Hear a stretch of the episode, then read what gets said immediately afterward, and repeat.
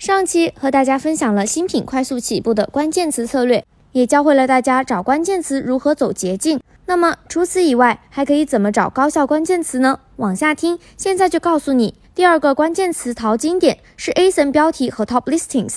在这里，究竟哪些词才是适合自己的呢？我们以产品露营椅 Camping Chair 为例来看看。首先，需要把那些和 Camping Chair 相关的排名前一百的商品收集起来，记录它们的标题名和评论数量，将标题中的词截取出来，按照出现频率、评论数的总和来分别进行排序，可能会找到 Chair 和 Camping 的这些核心词根，同时也会出现消费者搜索的与产品性能相关的词语，如 Holder 等。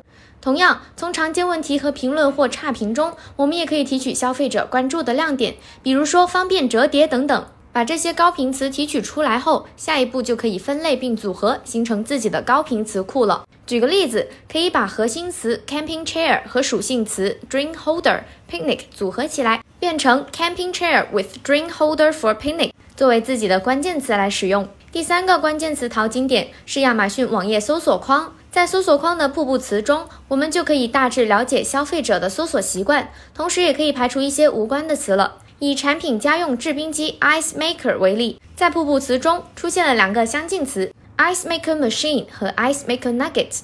假如我们同样投放这两个词，结果会怎么样呢？经过搜索，我们发现虽然同样是制冰的机器，但这几个产品的属性是不一样的。Ice Maker Machine 是商用制冰机。Ice Maker Nuggets 则是方形冰块制冰机，明显可以看出这两种产品和想要投放的产品家用制冰机属于不同范畴。如果对这两个词进行了投放，会带来一些无关的流量。我们在进行投放时要注意把这些词进行否定。这里还有一点要提醒大家的是，搜索瀑布词可能会因为邮编的不同而有一些差别，大家需要选择自己的目标客群所在的区域再进行尝试哦。第四个淘金点是自动广告的搜索词展示量份额报告。无论高业绩搜索词还是业绩不佳的搜索词，在这里都无所遁形。还可以了解搜索词的展示量的排名和份额占比。大家可以挑选高效的关键词进行优化，或者是否定表现不好的词，更好的提高广告活动业绩。第五个淘金点是品牌分析报告。在这里也可以搜索亚马逊关键词，查看并采集搜索频率排名高的关键词哦。除了刚刚说的五大关键词来源以外，还有第三方的关键词工具，小语种站点的本地词都有可能是你淘金的好地方，